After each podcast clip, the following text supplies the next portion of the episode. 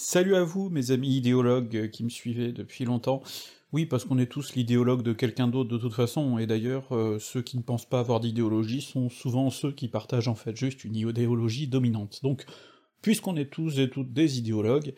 posons-nous justement cette question de l'idéologie en histoire, et plus largement, de comment les histoires, l'histoire, sont utilisées pour former une sorte de mémoire commune en tout cas à des gens qui veulent se retrouver dans un projet commun, c'est ce qu'on appelle la mémoire, finalement. Souvent, les enjeux mémoriels, que ça passe par des commémorations, des monuments, des documentaires aussi, des fois, et de façon plus générale, un discours qui peut parfois virer au roman national ou autre, bon bah, ces enjeux-là sont quand même assez difficilement compatibles assez fréquemment avec le travail des historiennes et des historiens, qui est quand même beaucoup plus un travail critique vis-à-vis -vis des sources, ce genre de choses.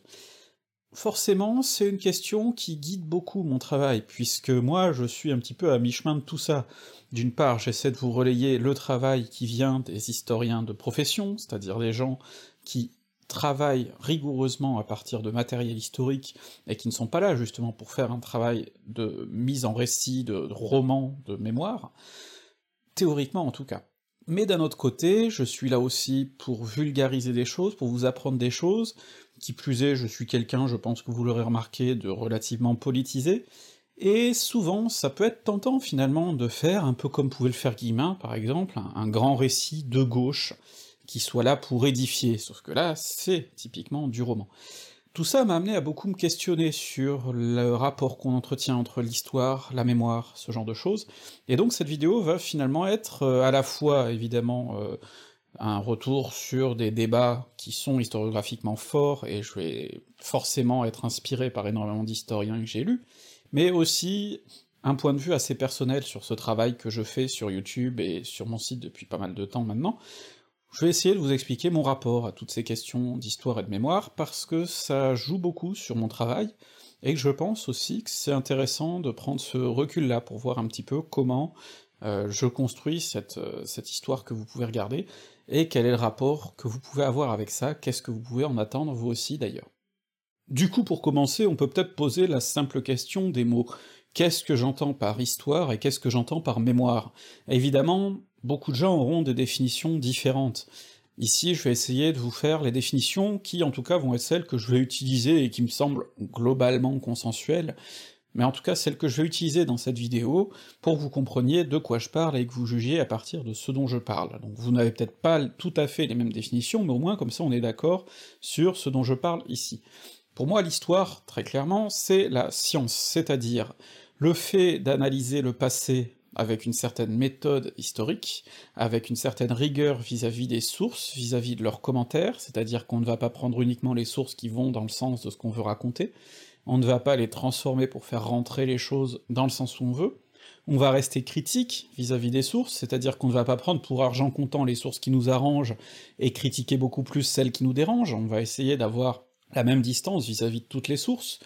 comprendre que dans tel ou tel contexte une source peut être carrément biaisée, voire totalement fausse, et plus largement, on va s'inscrire dans un débat scientifique, dans une controverse. C'est le principe de la recherche, hein, de, de, façon générale, c'est-à-dire qu'on n'est pas là pour établir quelque chose de définitif, même s'il y a des travaux qui font beaucoup plus date que d'autres, on est là pour, en permanence, remettre en question ce qui a déjà été fait, et être soi-même par la suite remis en question par d'autres gens, parce que le but c'est quand même que tout se joue dans cette sorte d'arène scientifique, où tout le monde essaie d'avoir les mêmes codes de fonctionnement, les mêmes codes moraux d'une certaine manière, euh, sur comment on doit procéder, c'est-à-dire la même rigueur. Et forcément, quand on apporte de nouveaux éléments, quand on apporte de nouvelles approches, on est amené à remettre en question le travail du passé, et ce n'est pas humiliant pour ces travaux passés, au contraire, c'est gratifiant dans le sens où ça leur permet d'aller plus loin. Et d'ailleurs, beaucoup d'historiennes et d'historiens, quand les carrières durent longtemps, c'est logique qu'à 60 ans, on ait un point de vue totalement différent sur notre champ de recherche que ce qu'on pouvait avoir à 20 ans, et c'est très fréquent, du coup, que des gens, au fur et à mesure de leur carrière, reviennent sur ce qu'ils ont déjà étudié, le reformulent différemment, évoluent, et ainsi de suite. Voilà ce que pour moi est l'histoire, c'est-à-dire quelque chose qui est toujours en mouvement. À l'inverse, la mémoire, c'est quelque chose qui, selon moi, est beaucoup plus fixe, puisque c'est un récit sur lequel on va essayer de tomber collectivement d'accord, pour se rapporter à des valeurs communes. L'exemple type, évidemment, c'est le roman national. Un roman national, forcément, ne peut pas être concilié avec l'histoire scientifique, puisque très vite, l'histoire scientifique remet en permanence en question toutes les idées reçues, alors que le roman national est une collection d'idées reçues, vis-à-vis desquelles on doit tous être d'accord.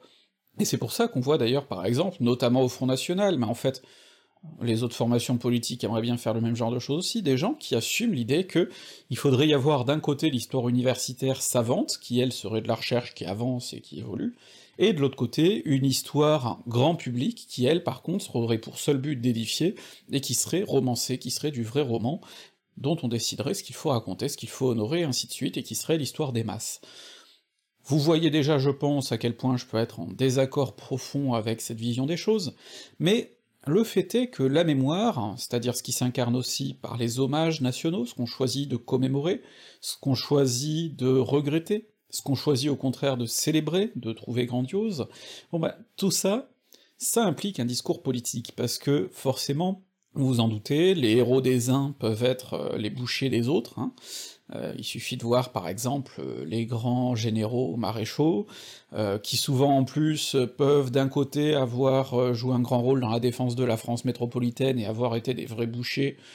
dans les colonies, et donc ça les place sur un, pied bizarre quand il s'agit de les juger. Donc, il y a tout ce problème-là vis-à-vis de l'histoire, c'est-à-dire que la mémoire oblige forcément à voir les choses de façon peu nuancée, il faut forcément voir les choses soit très noires, soit très dorées, ce qui pose déjà un certain nombre de problèmes que vous allez voir venir. Donc voilà un petit peu quelles sont pour moi les, deux définitions que j'ai. Alors vous pouvez vous dire que du coup j'ai une approche assez négative de la mémoire, que je considère comme effectivement très biaisée par nature, mais la mémoire a aussi des utilités sur lesquelles on va revenir, et donc on va essayer maintenant de comprendre quelles sont les différentes implications de ces deux choses. Il y a un principe qui est au cœur de la méthode historique scientifique, c'est ce qu'on appelle, d'un mot qui est malheureusement très connoté aujourd'hui, le révisionnisme. En France particulièrement, ce mot est très connoté, et vous vous demandez peut-être si j'ai pas pété un plomb, puisqu'il a été récupéré de longue date par tous les connards charlatans, négationnistes et conspirationnistes de tout poil, qui essaient de se faire passer pour révisionnistes pour se donner une légitimité. Mais en réalité, le révisionnisme, si on revient à son étymologie de base, si on revient au sens premier du mot tel qu'il devrait continuer à être utilisé, si on ne le laissait pas à ces connards comme je le dis, c'est le fait de réviser, à partir de nouvelles approches, de nouvelles sources, ce qui a déjà été produit historiquement parlant. Et ça, c'est le travail de base des historiens, c'est-à-dire que on n'écrit pas l'histoire de la même façon en 2019 qu'on l'écrivait en 1919 ou en 1819, et ainsi de suite, il y a forcément des évolutions, il y a de nouvelles pratiques, il y a de nouvelles approches, c'est quelque chose dont je vous ai beaucoup parlé par rapport à la Révolution française, par exemple. Le fait que petit à petit, on a déplacé les angles d'attaque, qu'on a commencé à voir de nouvelles choses apparaître, l'histoire des femmes, l'histoire des colonies, la question de l'esclavage, qui a été abordée de façon différente au fil du temps,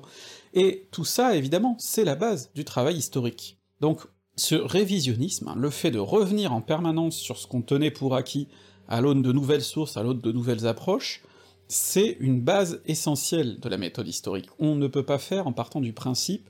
que ce qui a déjà été écrit est parfait et qu'il ne faut plus y toucher, et qu'il faut juste travailler sur d'autres champs nouveaux. Sinon ce serait trop facile, et on ferait uniquement de l'histoire contemporaine.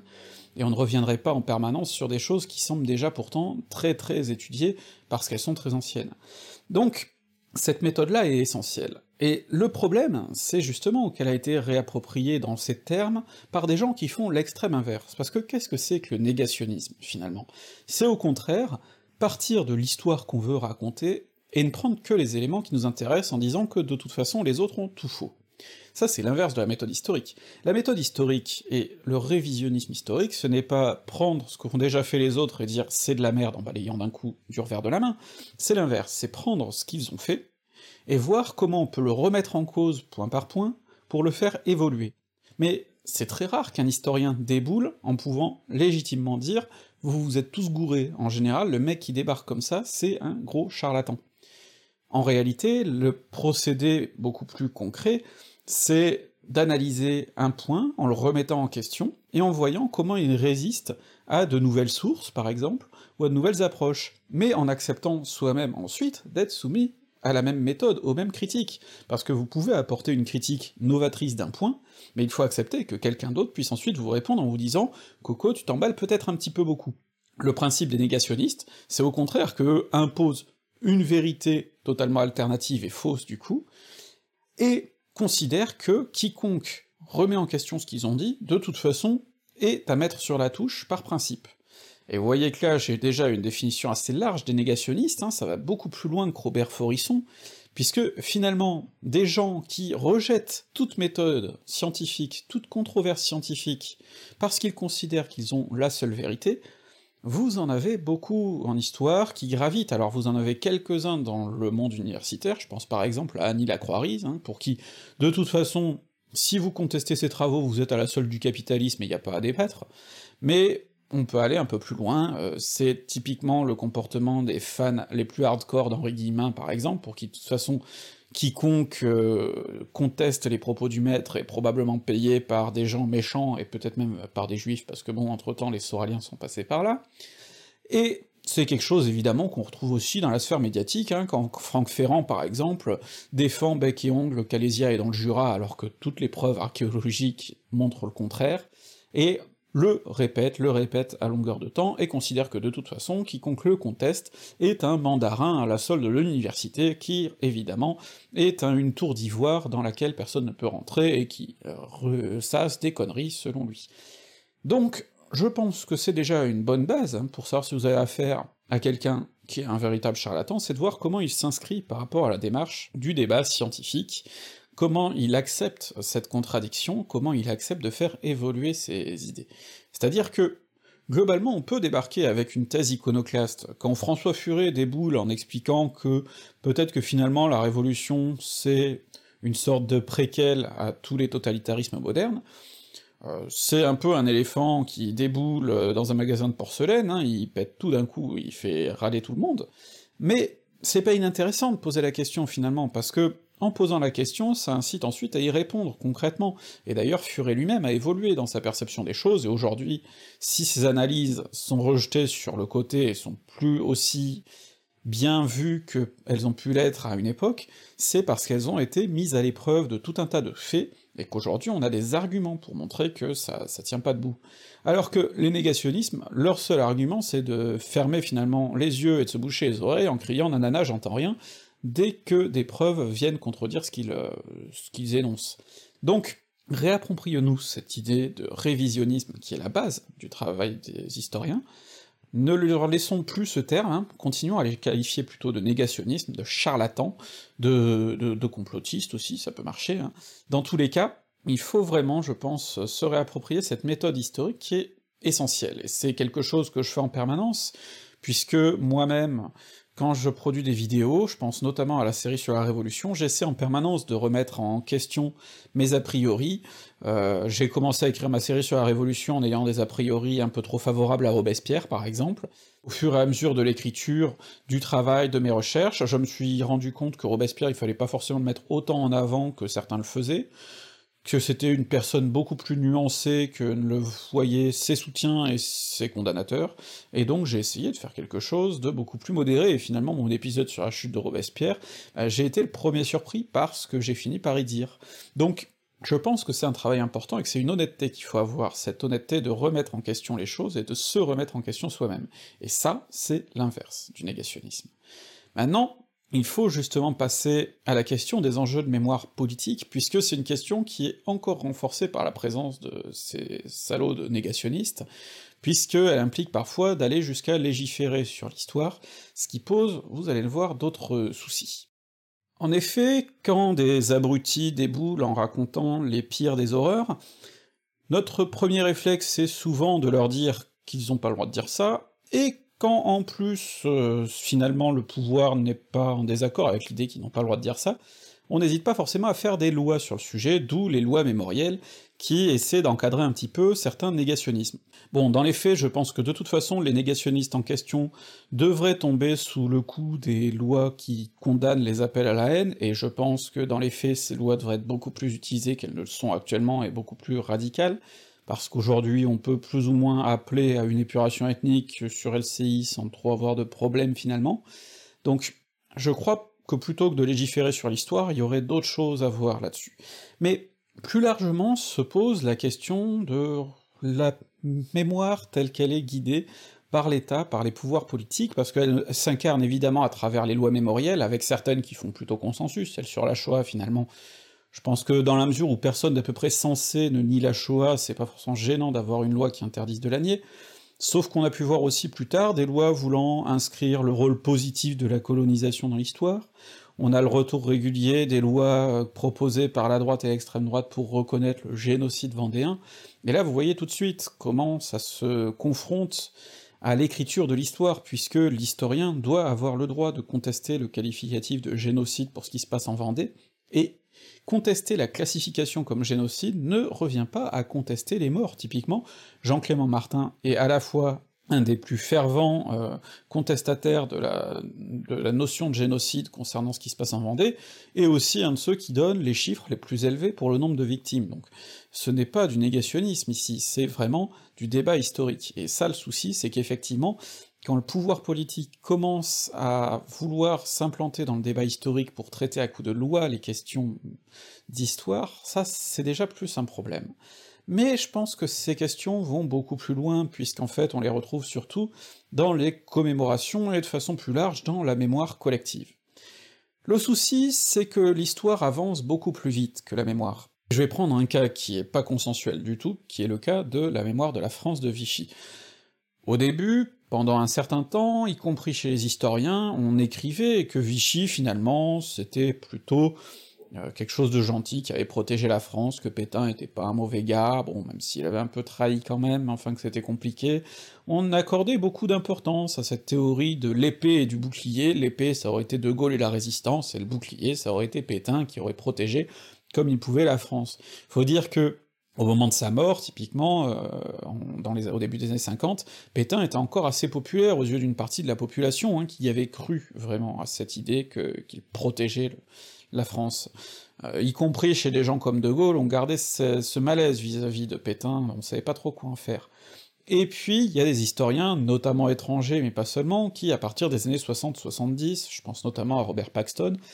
ont clairement mis les pieds dans le plat, ont recommencé à vraiment mettre au cœur du débat la question de la collaboration, ont commencé à expliquer que oui, effectivement, la France était un pays où les juifs avaient eu le plus de chances de survie, mais que malgré tout, il y en avait beaucoup qui étaient morts, et que on pouvait poser la question de deux façons, on pouvait, comme le faisaient beaucoup, se demander pourquoi autant de juifs avaient survécu, mais qu'on pouvait aussi se demander pourquoi si peu avaient survécu par rapport aux possibilités offertes par un pays comme la France. Et donc, tout ça a conduit à de nouveaux travaux, comme le bouquin de Paxton sur la France de Vichy, qui a longtemps été une référence, et qui aujourd'hui continue à faire date et a beaucoup euh, guidé une partie de l'historiographie, mais Là aussi, il a fallu du temps pour que l'opinion s'y plie, puisque par exemple Mitterrand, jusqu'à la fin de sa vie, a toujours refusé de reconnaître le rôle de Vichy, le rôle de l'État français dans les déportations, ce genre de choses.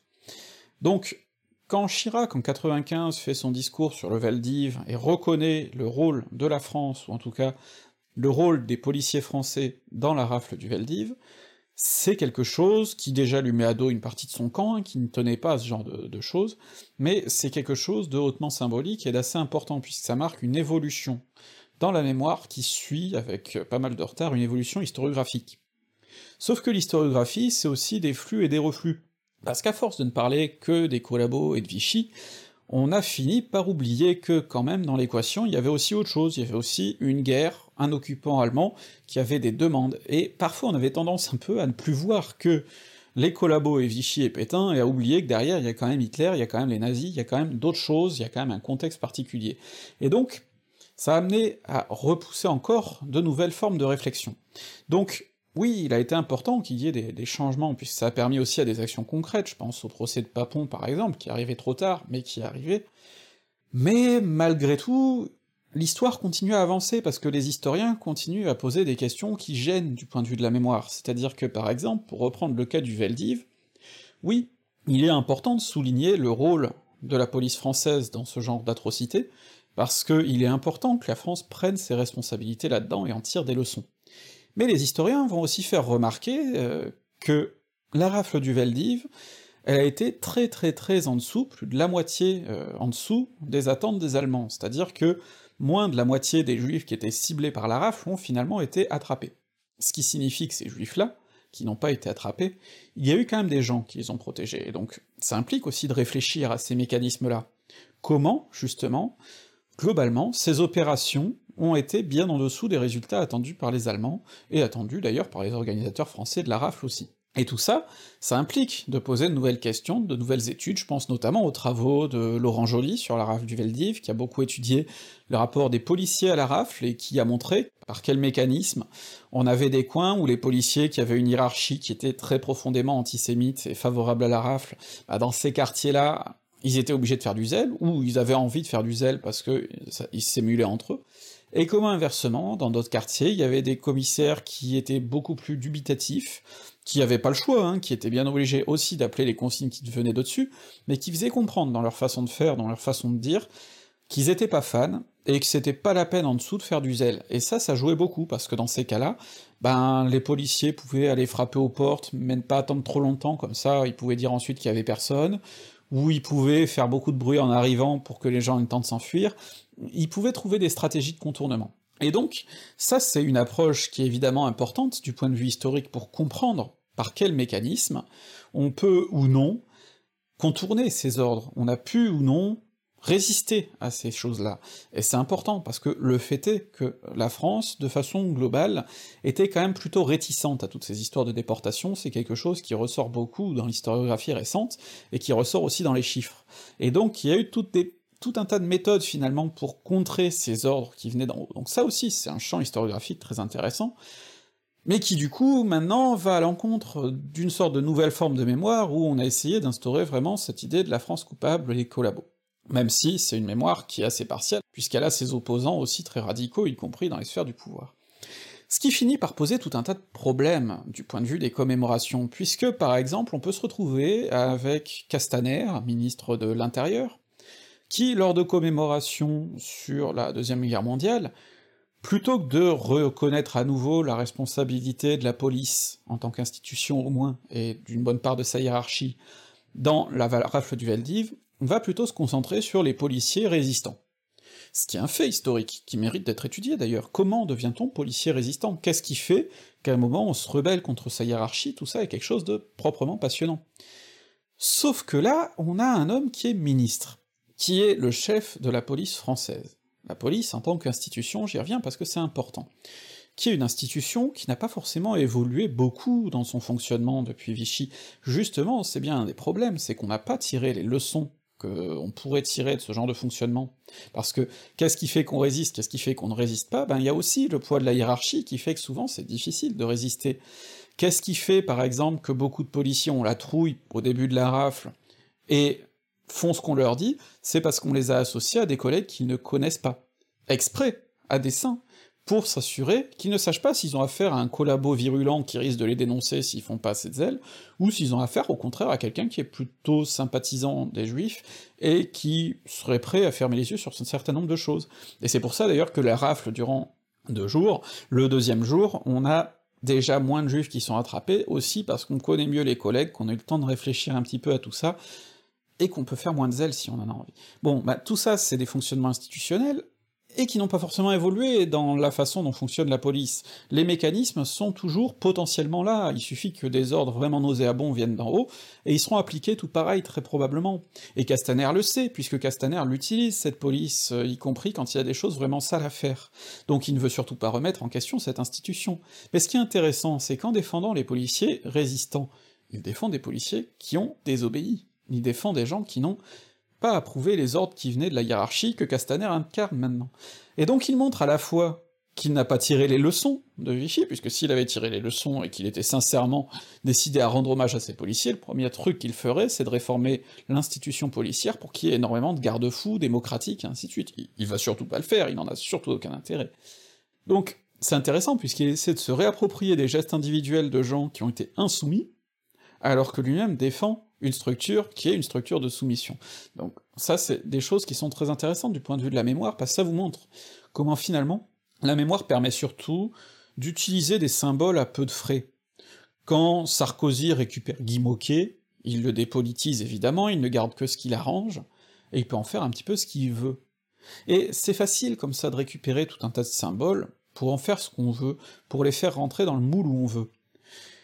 Donc, pour moi, je pense que lorsque des politiciens ou lorsque des commémorations officielles de façon générale se réapproprient l'histoire pour en faire de la mémoire, il faut garder ça en tête, que c'est avant tout du symbole et qu'il faut le lire comme tel. Ce sont des messages politiques.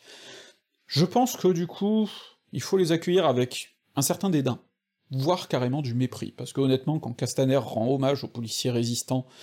euh, je trouve qu'il se fout la gueule du monde, surtout quand, à la même époque, on a pas mal de policiers qui commencent à trouver que les ordres qu'on leur donne dans la répression des manifs sont quand même pas jolis, donc il y a un sacré foutage de gueule dans ce contexte-là, mais de la même manière, quand Macron glisse que Pétain était aussi un grand soldat, bon, du point de vue historique, c'est une question qu'on peut poser, hein. on peut poser légitimement et étudier la, question de Pétain durant la Première Guerre mondiale, et globalement, c'est vrai que Pétain est loin d'être le pire gradé militaire de la Première Guerre mondiale, hein. il se classe plutôt dans les meilleurs, dans ceux qui ont été les plus économes en hommes, et on peut comprendre pourquoi il a été populaire ensuite. Mais c'est pas le rôle de Macron de faire cette recherche-là. Les historiens, oui, il y a des personnes qui ont fait du très bon travail sur euh, Pétain. Mais Macron, non. Macron est là pour délivrer un message politique. Et quand Macron délivre ce message politique dans la France d'Éric Zemmour, dans la France qui commence à dire que finalement, Vichy c'était pas si mal, d'ailleurs ils ont protégé les juifs français, alors finalement c'est pas si mal, c'est du mensonge, hein, mais ils le font. Quand Macron à côté parade, à côté de Villiers, et du coup les réactionnaires, qui ont un certain fond pétainiste, de fait, avant ensuite de, de dire du bien de Pétain, il y a un message politique. On s'en fout la question du fond, de savoir si Pétain était oui ou non un grand soldat, c'est pas le sujet ici. Et pourtant c'est un sujet passionnant. Mais le sujet ici, c'est qu'on a un président de la République dans une mission de représentation qui choisit d'utiliser ce symbole-là plutôt qu'un autre, pour parler à un public plutôt qu'à un autre. Et c'est un message politique, et c'est uniquement sous cet angle-là qu'il faut le lire. Et là encore, si vous accordez pas d'intérêt ou de crédibilité aux autres discours de Macron, il faut pas accorder plus d'intérêt que ça à ce discours-là, il faut juste le prendre pour ce que c'est, c'est-à-dire une sortie franchement déplacée et nauséabonde, et totalement réfléchie. Donc, c'est un point, je pense, sur lequel il faut être d'accord. La mémoire telle qu'elle est appropriée par les politiques me semble, franchement, ne pas avoir d'intérêt. Parce que même les journées de commémoration, les grandes journées de commémoration sur la Shoah, sur l'abolition de l'esclavage, et ainsi de suite, j'y lis quand même beaucoup d'hypocrisie, personnellement. Ouais, c'est important d'en parler, mais je pense que c'est surtout important d'en parler du point de vue scolaire, d'en parler dans la vulgarisation, et ainsi de suite, euh, c'est pas les grandes journées qui vont forcément changer grand-chose. Le truc, c'est surtout que c'est un moyen de se donner bonne conscience à peu de frais, parce que par exemple, on peut dire oui, bon, c'est vrai, on a fait l'esclavage, c'était pas très bien. Mais on va pas pour autant poser la question des réparations, qui là est une question beaucoup plus politique, évidemment. De la même façon, on va dire oui, bon, euh, Vichy c'était vraiment pas cool, et le Valdiv, vraiment on a honte, hein. Mais on va pas réformer la police pour autant, on va pas essayer d'en tirer des leçons concrètes pour autant. Et ainsi de suite. Et en fait, on se rend compte que finalement, de ce point de vue-là, on ne retient pas les leçons d'histoire parce que ce n'est pas le but. Le but n'est pas de retenir des leçons. Le but est juste d'agiter des symboles. Et les symboles, pour moi, c'est toujours mauvais. Mais je pense pas que cette mémoire politique soit la seule forme de mémoire, et je pense qu'il y a une mémoire qui mérite qu'on s'y attarde beaucoup plus. C'est, à mon sens, ce qu'on va appeler ici une mémoire émotionnelle. Ce que j'appelle ici mémoire émotionnelle, c'est quelque chose qu'en tant qu'historien on a souvent tendance à oublier, hein. c'est le fait que l'histoire c'est des gens, et que ces gens c'est nos ancêtres, et parfois nos ancêtres proches, voire quand on utilise des périodes très récentes,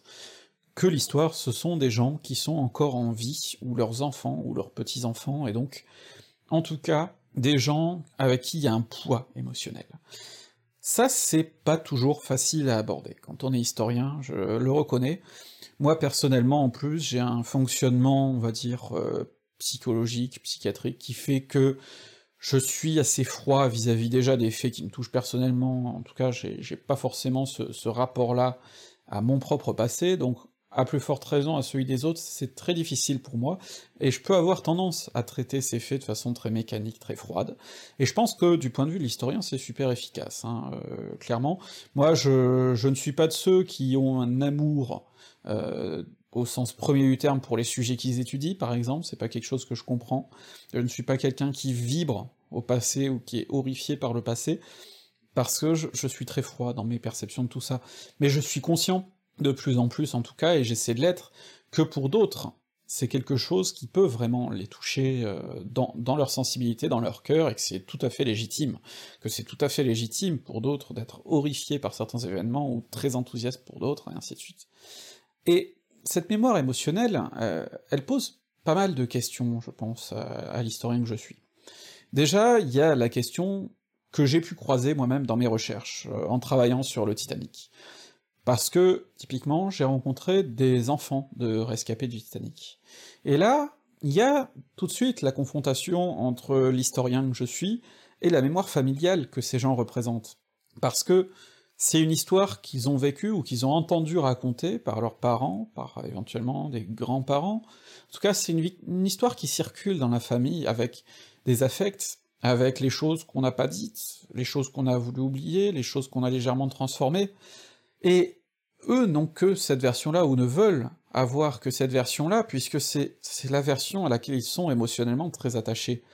Et moi, j'arrive avec mes gros sabots d'historien, qui a lu beaucoup de témoignages, qui se contredisent souvent, parce que c'est le cas tout le temps, et qui, d'une certaine manière, a un autre regard forcément sur ce qui s'est passé,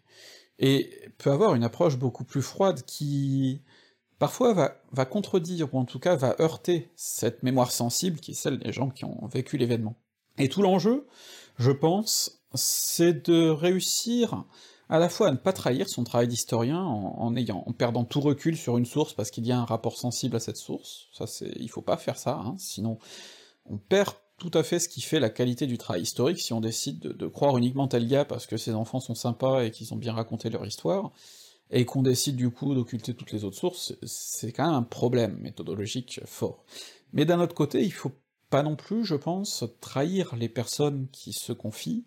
euh, qui apportent leur approche, et tout ça crée un équilibre difficile, auquel il faut ajouter d'ailleurs d'autres questions, hein, avec cette frontière souvent ténue, entre ce qui relève de l'histoire et ce qui relève de la vie privée. À quel moment, justement, on doit placer la, la limite entre ce qui est de l'histoire, euh, ce qui peut être écrit dans un livre parce que c'est de l'intérêt général finalement de l'écrire et de le conserver, et ce qui relève beaucoup plus de la vie familiale, de la vie privée, voire du secret de famille qu'on n'a pas envie de voir révéler, et tout ça aussi pose des questions. Pour l'historien, alors ça pose des questions quand on a un contact direct avec les gens, mais ça peut poser des questions aussi quand on a affaire à des archives privées, des dossiers médicaux, des archives de prison, que sais-je, tout un tas de choses qui, finalement peuvent poser question, est-ce qu'on a le droit de révéler cette vie intime de personnalités qui ne sont pas des grandes personnalités, juste des, petits acteurs qui sont devenus célèbres pour telle ou telle raison, ou en tout cas à une toute petite échelle et célèbres euh, avec toute la, relativité que ça intègre, bon ben, là aussi ça pose des questions, et c'est des débats qui sont difficiles à trancher et qui sont constants pour les historiens et les historiennes, notamment ceux qui travaillent sur des sources orales.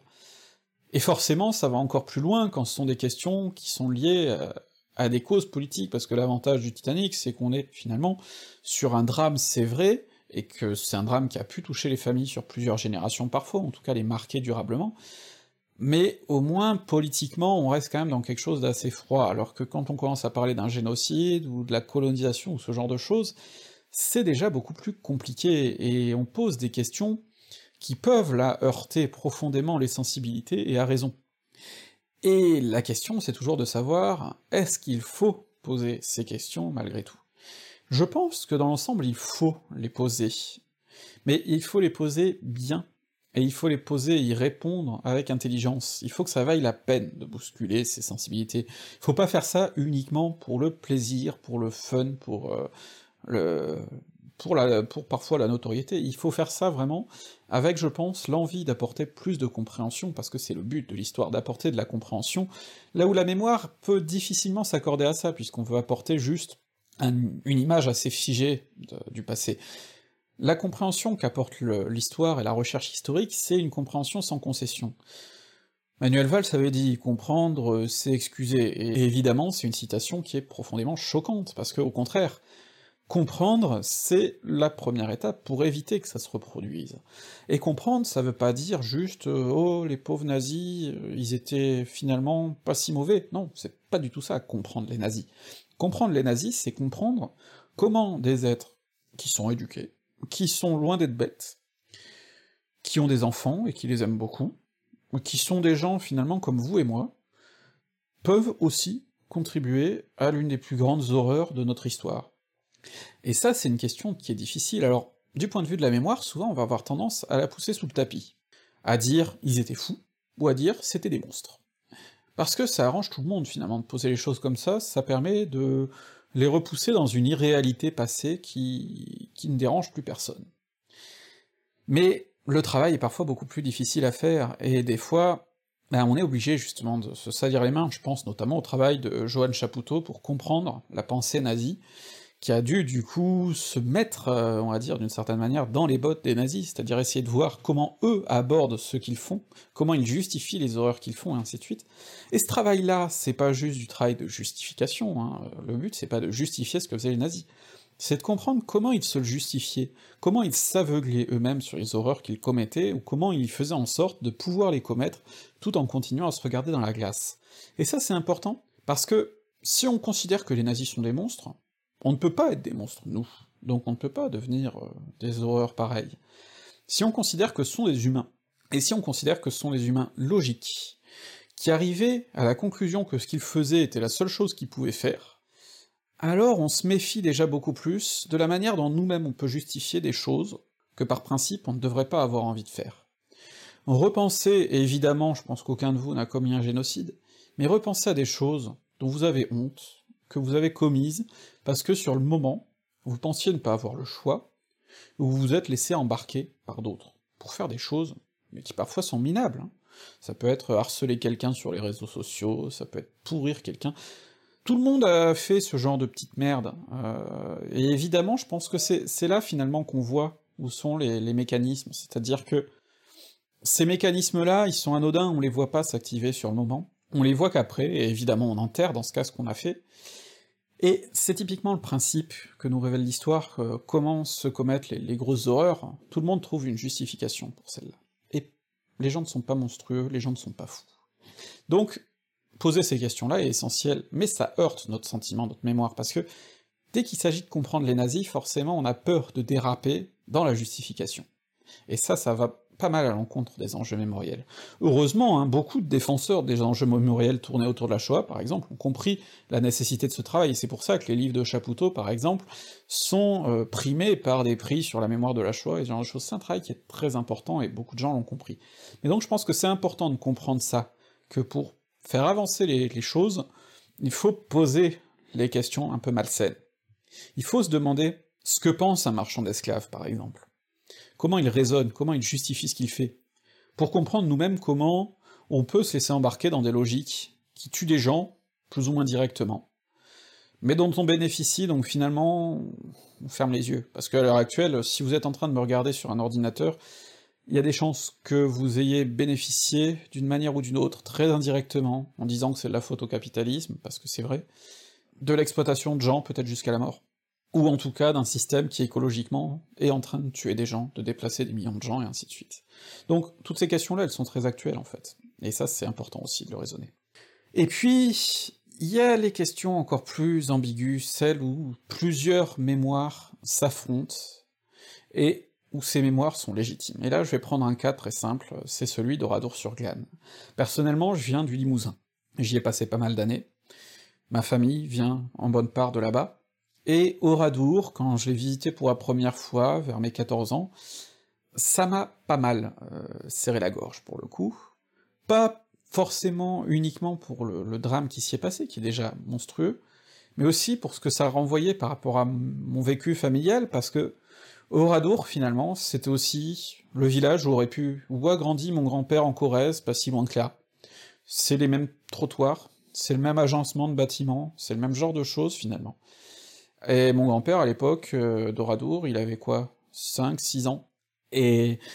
la division d'Ice finalement, elle est pas passée très loin, donc moi, personnellement, j'ai ce, ce sentiment-là, que Oradour, c'est aussi quelque chose qui aurait pu changer l'histoire de ma vie, déjà en ne la faisant pas exister. Et du coup, forcément, euh, c'est une histoire qui résonne, et je pense qu'elle résonne dans l'esprit de la plupart des gens qui ont grandi en Limousin et qui ont visité cet endroit ou qui ont grandi pas loin. Et c'est une visite qui est émotionnellement très forte. Et autour d'Oradour, il y a une personnalité qui me semble très importante, c'est Robert Ebras, qui est l'un des seuls hommes à avoir survécu d'Oradour, il a perdu toute sa famille, il s'est retrouvé sous les cadavres de, de ses voisins, de ses amis qui ont été mitraillés autour de lui, il a survécu. Et aujourd'hui encore, à l'heure où j'écris cette vidéo, il me semble qu'il est encore en vie, je crois que c'est le dernier des rescapés en vie, et il écrit, et il fait beaucoup de démarches euh, d'éducation populaire très importantes, il reçoit des classes d'enfants, des enfants qui viennent en voyage scolaire depuis l'Allemagne, tout un tas de choses, c'est très important ce qu'il fait. Il y a quelques années, il a écrit un livre, et dans une des premières éditions de ce livre, il disait que les soldats qui ont perpétré le crime d'Oradour étaient des prétendus malgré nous. Les malgré nous sont des soldats alsaciens, parce qu'à l'époque, l'Alsace et la Moselle avaient été rattachés au Reich allemand et devaient redevenir des départements allemands. C'est pour ça qu'il y a eu conscription en Alsace et en Moselle. C'est aussi pour ça que, contrairement au reste de la France, les homosexuels alsaciens et moselans ont été traqués, puisque les nazis traquaient les homosexuels uniquement pour ne pas dévoyer la race germanique. Donc les homosexuels étrangers, ils en avaient rien à foutre, ça permettait à la race étrangère de se pervertir encore plus dans leur euh, avis, donc c'était pas forcément un problème en soi pour eux. Par contre, les homosexuels alsaciens ont été traqués. Bon, les malgré nous sont du coup des gens qui ont été recrutés, dont certains, évidemment, euh, étaient sûrement très enthousiastes à l'idée de rejoindre l'armée allemande, hein, peut-être, D'autres, probablement beaucoup moins. Le problème, c'est que dans un contexte comme celui-là, quand l'armée vous embarque, vous n'avez pas trop le choix. Et quand dans l'armée on vous dit de faire quelque chose, vous n'avez pas trop le choix non plus. Donc, à Oradour, dans la division d'Asreich, il y avait beaucoup de ces Alsaciens qui ont mitraillé sans vergogne, euh, et qui ont incendié une église avec des enfants, avec des femmes qui étaient désarmées, qui qui ne représentaient aucun danger, bref, qui ont commis des crimes de guerre. Le souci, c'est qu'en Alsace, la mémoire autour des malgré nous, elle est aussi très forte, parce que ces malgré nous, ce sont des parents, des grands-parents, des gens qu'on a connus, euh, qui sont pas forcément des gens mauvais,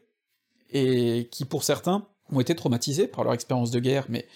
quand le chef vous dit de tirer sur des civils, et que le chef a une arme, et que si vous tirez pas, ben vous allez vous prendre une balle dans la tête, euh, c'est pas des cas de conscience que vous pouvez résoudre comme ça, donc vous en avez certains qui ont sûrement pris un grand plaisir à commettre les, massacres à Oradour, et ces gens-là sont des ordures, et j'espère qu'elles retireront jusqu'à la fin de leur jour à peu près là où elles pourront aller, mais vous avez aussi sûrement des gens euh, qui ont été traumatisés par le fait d'avoir dû faire ça. Dans tous les cas, forcément vous avez des gens qui défendent leur mémoire aussi, et qui ont de bonnes raisons de le faire. Et ces gens-là ont pas apprécié que Robert Ebras parle de prétendus malgré nous, et ça s'est joué au tribunal. Alors il y a eu tout un feuilleton judiciaire, un coup il a dû payer un franc symbolique, un coup finalement euh, c'est repassé à son avantage, et ainsi de suite. Ça a mis très longtemps, je crois, à être traité, mais la solution apportée n'est pas la plus intéressante, finalement. Ce qui est intéressant, c'est que bon, d'une part, la loi n'a pas à faire ça, c'est-à-dire que la loi n'a pas à se prononcer sur un propos historique, là c'est quelqu'un qui témoigne de son ressenti, et d'autre part, c'est de voir que finalement, ces mémoires opposées sont pas forcément illégitimes. Parce que ouais, en tant qu'enfant du Limousin, euh, forcément, Tim Robert et Brass, forcément que moi je suis plutôt du côté de ceux dont les grands-parents auraient pu se faire flinguer par des... par des Alsaciens malgré nous. Mais peut-être que si j'avais grandi en Alsace, bah, peut-être que mon papy m'aurait raconté comment euh, il a jamais pu euh, se reconstruire après cette guerre affreuse, où on lui a fait faire des choses affreuses, et peut-être que je ferais partie des gens qui auraient au contraire euh, soutenu une procédure en demandant qu'on redonne une dignité à mes ancêtres. Donc je pense que ces questions-là sont, extrêmement difficiles. Et je pense que c'est un problème euh, autour de l'histoire, et c'est pour ça que je pense qu'en tant qu'historien, on ne doit pas prendre en compte ces considérations-là émotionnelles, on doit prendre une certaine distance, le temps de faire notre travail, pour mieux reprendre ensuite notre perception des choses ensuite.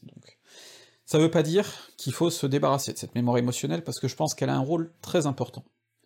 Se souvenir de l'horreur des génocides, visiter Oradour et voir l'horreur que ça a été par exemple, c'est extrêmement important. On en a besoin pour que plus jamais on ne le refasse. Même si c'est sûrement un vœu pieux, on a besoin de voir ça pour avoir envie de se battre contre ça. Mais ensuite, on a besoin aussi d'une histoire beaucoup plus froide, qui analyse scientifiquement les faits, avec une espèce de distance froide et rigide, pour se donner les moyens. D'une certaine manière, du coup, cette mémoire émotionnelle nous explique pourquoi on veut comprendre et pourquoi on veut plus que ça se reproduise, et l'histoire nous explique comment on peut faire en sorte que ça ne se reproduise pas, ou en tout cas quelles précautions on peut essayer de prendre soi-même, de quoi on doit se méfier. Donc les deux, pour moi, me semblent très complémentaires. Ce que ça signifie, du point de vue de cette chaîne, par exemple, c'est que je fais très attention à ne parler que de choses que je maîtrise. Ça signifie que, par exemple, pour creuser des sujets comme le nazisme, comme Vichy, que j'ai très envie de traiter, parce que j'ai beaucoup lu sur le sujet ces derniers temps, eh ben je le ferai, mais je le ferai uniquement quand je serai vraiment prêt à le faire, pour que ça vaille la peine d'aller à l'encontre de ces mémoires émotionnelles, parce que je pense que c'est important d'aller à, leur encontre pour faire de l'histoire bien, mais je pense qu'il faut pas le faire gratuitement. Je pense qu'il faut pas le faire pour rien. Euh, je pense qu'on peut pas faire ce genre de choses uniquement pour le lol, pour le buzz, pour ce genre de choses, il y a des sujets dont ils font parler avec respect. Mais ce respect, justement, qui ne doit pas être un respect aveugle, ça doit être un respect critique, mais un respect qui consiste à, à ne s'attaquer au sujet que lorsque ça en vaut la peine, vraiment, je pense. Donc c'est à l'heure actuelle mon point de vue. Maintenant, si je veux aller un petit peu plus loin, je vais revenir sur ma série sur la Révolution. J'ai parlé de la Révolution avec une distance énorme, parce que pour moi c'est quelque chose qui s'est déroulé il y a 200 ans, c'est bouclé, c'est fini, je veux dire, vous avez pas de grand-père qui est mort en Vendée. Il n'empêche, dans les commentaires, j'ai eu des gens, on va pas se le cacher, qui sont quand même plutôt à droite, qui ont exprimé une vraie douleur, ou en tout cas une, une vraie horreur, face euh, à ce qui s'est passé pendant la Révolution, à toutes ces violences révolutionnaires. Et c'est vrai que c'est une douleur qui peut être tout à fait sincère. Je pense qu'on peut être sincèrement horrifié par les noyades de Nantes, par ce qui se passe en Vendée, par les guerres révolutionnaires. On peut même, pourquoi pas, être horrifié par la mise à mort de Louis XVI, parce que dans notre sensibilité actuelle, bah ouais, mettre à mort un chef d'État, c'est pas forcément la meilleure manière de procéder pour le mettre hors circuit. Mais là aussi, tout ça, c'est des questions de sensibilité propre, de sensibilité politique, mais aussi de sensibilité émotionnelle, et j'ai pas lieu de considérer que euh, ce sont des larmes de crocodile que versent ces gens-là, qui sont sincèrement euh, blessés, que je puisse parler avec aussi peu de sensibilité de la Vendée, de ce genre de choses. Et je crois que là aussi, du coup, cette mémoire émotionnelle, elle doit nous faire réfléchir à notre rapport aux horreurs historiques sur lesquelles on passe beaucoup plus vite.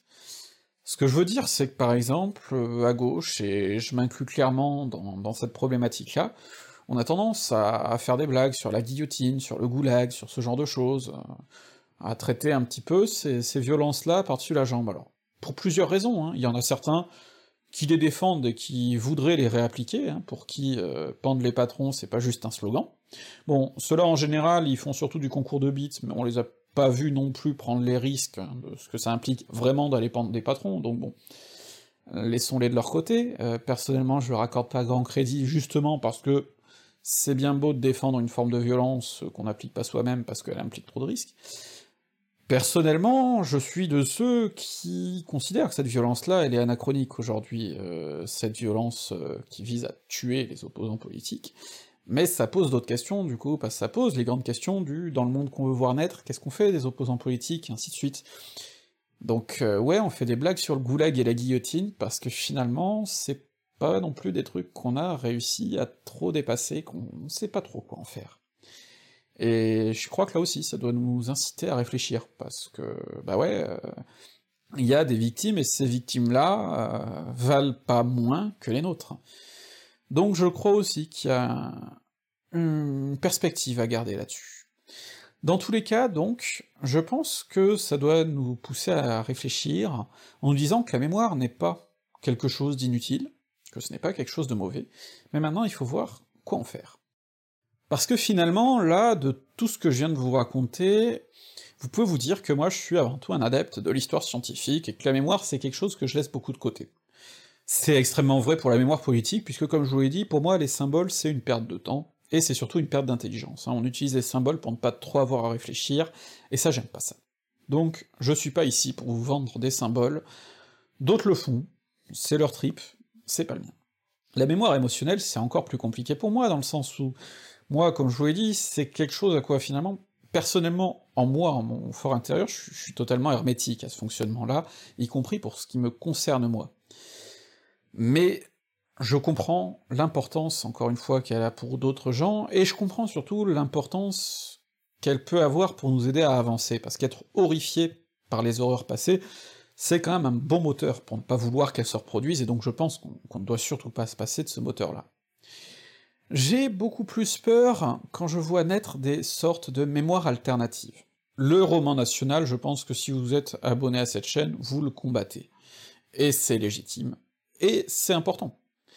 Parce que le roman national est une mémoire collective qui a été conçue comme émancipatrice, hein. il faut pas croire que des gens comme euh, Lavie c'était des profonds réactionnaires, par exemple, hein, dans les années 1880-90. Au contraire, ils voulaient créer un roman national émancipateur.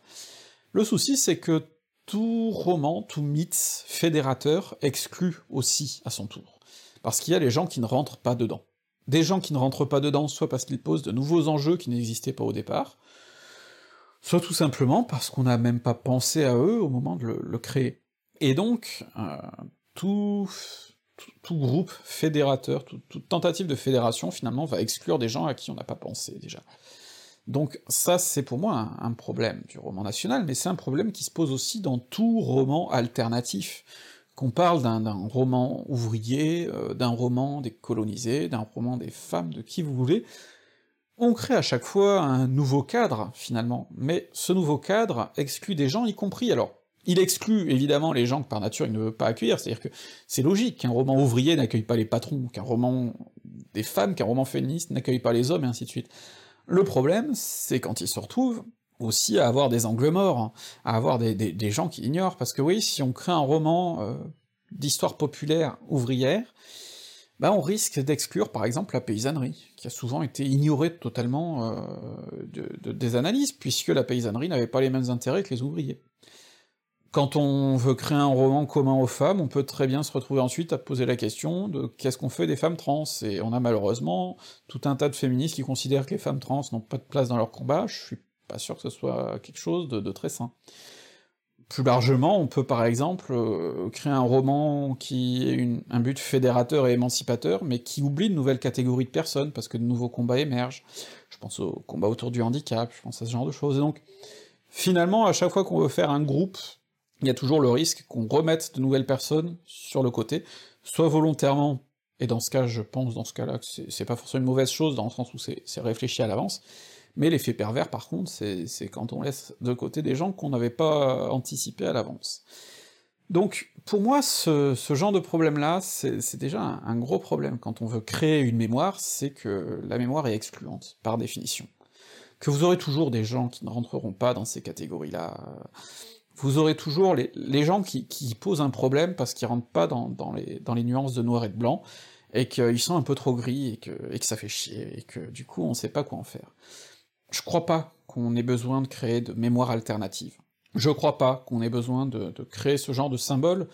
parce que nos symboles auront toujours les mêmes défauts que les symboles qu'on combat. Tous les symboles émancipateurs passés ont pu être retransformés pour être utilisés ensuite par les conservateurs, il faut pas croire que les nôtres seront exempts de ce défaut-là. Si je prends par exemple la Révolution française, euh, quand on a découvert qu'il y avait des femmes, on a créé en symbole Olympe de Gouges. Sauf qu'Olympe de Gouges, c'est une version particulière de, des femmes dans la Révolution et des enjeux féministes pendant la Révolution. Si on l'a pris, elle, comme nouveau modèle, au point que même des Michel Onfray maintenant en fassent une icône, plutôt que d'autres, comme Pauline Léon, comme Claire Lacombe, et ainsi de suite, il y a une raison. Mais peut-être que si on érige demain Pauline Léon, Claire Lacombe, en nouveau modèle de ce qui était vraiment la femme révolutionnaire, bah justement, on crée une femme là où il y en avait plein, et du coup, on réexclut tout un tas d'autres thématiques, d'autres combats, d'autres pensées, d'autres façons d'aborder les choses. Les symboles, du coup, je trouve qu'il y a énormément d'effets pervers, et je pense qu'on a surtout intérêt à les déboulonner, et à les prendre pour ce qu'ils sont, des messages politiques, avec une connotation donnée, mais qu'il faut toujours prendre avec plein de pincettes, finalement, c'est-à-dire une statue, un mémorial, une commémoration, c'est toujours quelque chose qu'il faut voir comme un objet plutôt que comme une leçon. Les leçons, par contre, euh, c'est l'histoire pour moi, clairement, qui peut les apporter, à partir du moment où on se pose à soi-même les questions qui nous gênent. Parce que si vous êtes plutôt dans un camp progressiste, hein, je prends là toutes les nuances, enfin, pas celle de Macron quand même, faut pas déconner, mais en tout cas, si vous voulez voir émerger une société plus égalitaire, si vous voulez voir émerger une société plus juste, par définition, si on se réunit là tous dans ce combat-là, et si on fait des manifs, et si on lutte, c'est parce qu'on n'a pas encore eu ce modèle qu'on veut. Les conservateurs peuvent euh, retourner vers le passé en permanence, puisque c'est dans leur ADN, c'est dans leur principe même. C'est des gens qui veulent préserver le passé ou y revenir. Donc eux, c'est logique qu'ils se réfèrent en permanence au passé comme à un mode d'emploi, comme un modèle. Quand on est progressiste par rencontre, au sens premier du terme, au sens le plus radical du terme, bah on veut pas revenir en arrière puisqu'on n'a jamais eu ce qu'on voulait. Et si on n'a jamais eu ce qu'on voulait, c'est qu'à chaque fois, il y a eu un truc qui a pas marché. C'est qu'à chaque fois, ça a raté.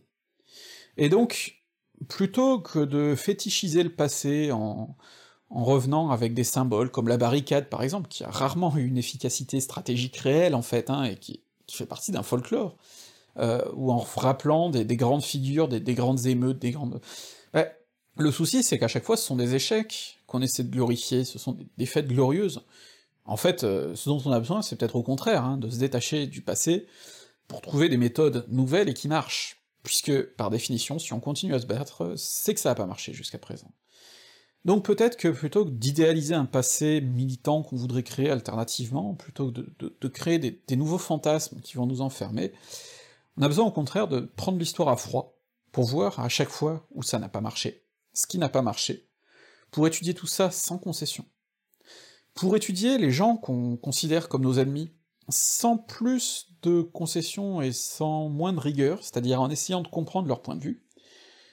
pour voir à quel moment, à chaque fois, ben, les idées qu'on défendait, les gens qui les partageaient se sont fait avoir, par quel mécanisme. Et ça, ben, typiquement, la mémoire peut nous voiler la face. Parce que ça, ben, typiquement, si on veut s'enfermer dans l'idée que les nazis, les marchands d'esclaves, les colonialistes, et ainsi de suite,